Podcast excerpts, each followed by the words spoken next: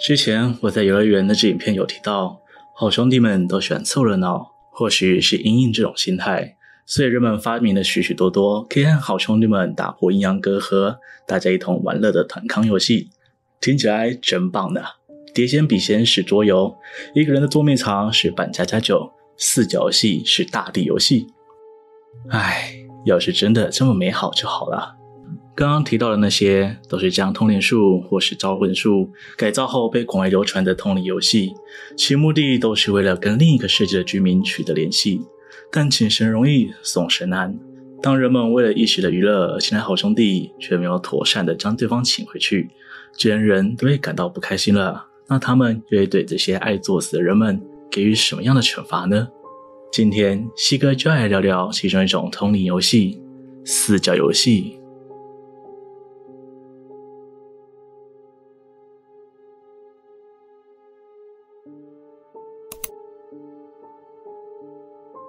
根据资料，四角戏来自于日本，在国外也被称为史克威尔降临术。具体上，必须由四个人来执行，在深夜的时候找一个方形的空房间，将室内的所有灯光关闭。接着，每个人分别站在房间的四个角落，可以选择拿着蜡烛前进，也可以选择用黑布或红布蒙住眼睛。由于游戏的变体很多，并没有十分严谨的规定，而等到开始之后，由第一个人沿着墙壁摸索，去拍第二个人的肩膀，并停留在该地；而第二个人同样沿着墙壁去拍第三个人的肩膀。当第三个人走之后，在原地等待，就这样以此类推玩下去。而照理来说，第四个人会走到没有人的角落，这时候要咳嗽一声，机会大家之后，再继续沿着墙壁前行，拍第一个人的肩膀。而这游戏的重点在于，只要咳嗽声没有出现，但人们依旧能顺利的进行游戏，那就代表此刻召唤出了第五个人，和他们一起游玩。这时候记得千万不要回头，所有人一起闭上眼睛，并大喊游戏结束，之后退出房间就可以了。当然，有许多人怀疑。这起游戏的真相不过是自己的低能朋友在捣乱，但很多事情是只有自己亲自下去体验，才能得知事情的真相。接下来，西哥就来分享一下网友们游玩四角游戏的恐怖经历。那是我国中毕业的时候了，大家应该都有这样的回忆吧？当时我是第一次和同学睡在一起，其他三个人也是，基本上大家都十分兴奋，从踏入房门的那一刻就开始东摸摸西摸摸。然后抓着其他人开始枕头大战。那时候我们几乎要把整个房间都掀掉了。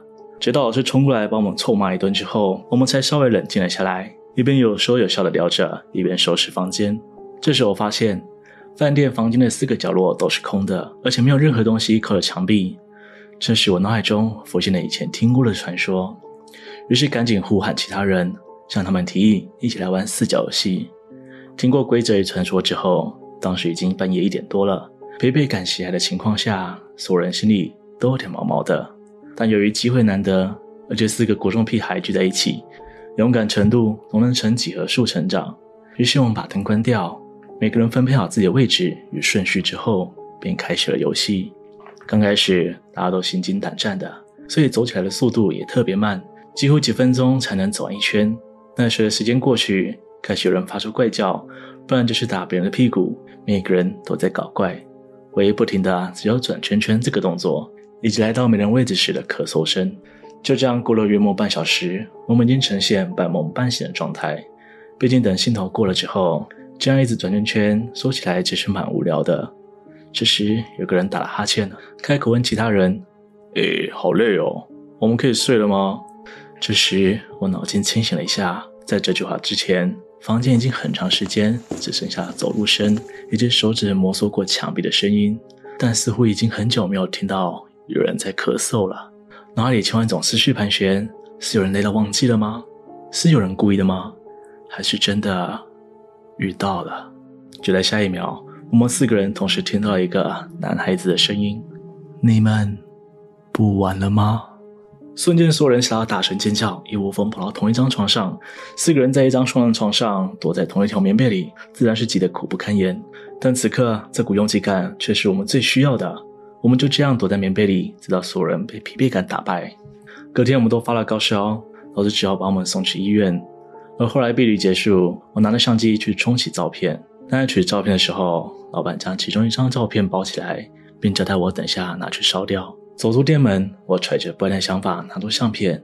那张是我们刚进旅馆房间时，四个人还在打闹的时候拍下的照片，但不知道是洗坏了还是怎样，每个人的身体都像被折过一样残破不堪。而屋子外站了一个浑身是血的男人，透过窗户盯着我们看。对了，忘记说，我们的房间在七楼。至于接下来这个故事，传闻来自于日本。为了等等方便描述，于是将故事里的四人简称为 A、B、C、D。四个人是某间高中的学生，他们都自认是胆子很大的人，于是经常在一起探险或是玩一些同理游戏。他们什么都尝试过了，但都没有一个觉得可怕，甚至觉得无趣。而这次他们要挑战的游戏就是四角游戏。这个游戏相传起源于日本，在江户时代的怪谈集里记录了一个叫做“角落里的婆婆”的通灵术。后来辗转成了现在的四角游戏，所有人听到后自然都跃跃欲试，但也都不希望重蹈之前的覆辙，所以他们多加了一个规则：放这游戏玩到第五个人出现，所有人都会吓得跑掉，几乎没有人真正看过所谓的第五个人。于是他们规定，一旦第五个人出现时，所有人就要立刻拿手电筒照向自己的脸，而没照脸的人就是第五个人。这时再把手电筒一起凑向他，就能看到第五人的样子了。大家都对于可以看到真正幽灵的模样而感到兴奋，所以他们相约半夜十一点前来学校。每个人手上都拿着手电筒，在漆黑的校园里，他们选择了一间废弃的实验室来进行。关上门，拉上窗帘，实验室顿时伸手不见五指。他们站在各自的角落之后，便收起手电筒，开始进行传说中的四角游戏。相较于其他游玩的人，他们表现得很兴奋。个个都全盘遵守规则，就只为了等待有趣的事情发生。结果半小时过去了，仍旧是什么都没有。他们对于这种情况感到失望透顶。哎，很累，还不出现吗？哦，越来越无聊了哦。这样走下去，第五个人也不会出现吧？第一边碎念着，一边摸索墙壁前进。依照计算，等等，他就会碰到没有人的角落。咳嗽之后，就要继续走去碰 A 的肩膀。但这次他碰到人。而且下意识拍了拍他的肩膀，那个人也开始往前走，去拍下一个人。自此，四角游戏已经连续走了两圈以上，但是都没有人咳嗽。靠，是第五个人，第五个人出现了！A 立刻叫停游戏，并要所有人打开手电筒。所有人停下了动作，就连走着的那个声音也停了下来。接着，所有人都拿起手电筒照向自己的脸。A 和 B 早就打开了手电筒，C 也同样打开了手电筒。但 D 早就冲去躲在了 C 的后面，他一边发抖，一边用微弱的声音说：“我我我我我是 D。”声音小得跟蚊子一样，音量只有 C 听得到，但 C 的手电筒也能照到 D。其他两个人也都看到他了。四个人互相确定位置，但约还是能看到有个身影站在一方角落。所有人都确定他就是第五个人了。看见那人有所动作，所有人的心都提到了嗓子眼。接着他似乎来回挥动的手臂，突然咔嚓一声，第五个人居然也拿起手电筒照向自己的脸，并且开口说：“哎，拍谢啊，电池刚刚好像有点接触不良，哎，现在才打开手电筒。”这时其余人的大脑都进入了宕机状态，因为灯打上去，那个人居然是 D。如果这个人是 D，那多出来的第五个人到底是谁？我们每个人都有手电筒。有拿手电筒那个才是真的！西立克大声尖叫，连滚带爬的爬向最远处的 A，其他人也慌张的聚集在 A 那侧角落，拿起手电筒一起照过去。只见原本自称 D 的那个人直挺挺的站在角落，全身流满了鲜血，脸上几乎模糊一片，看不清楚，但嘴巴却开开合合的，发出令人毛骨悚然的笑声，让人从脚底一路冷到后脑勺。苏人立刻放声尖叫，逃离教室，头也不回的离开了学校。自那天之后，所有人都生了一场大病，直到一星期之后才慢慢好转，但内心深处早已落下不可磨灭的恐惧。今天的故事就分享到这里，欢迎各位一起聊聊今天的内容，或是说说你们玩这些游戏的经验。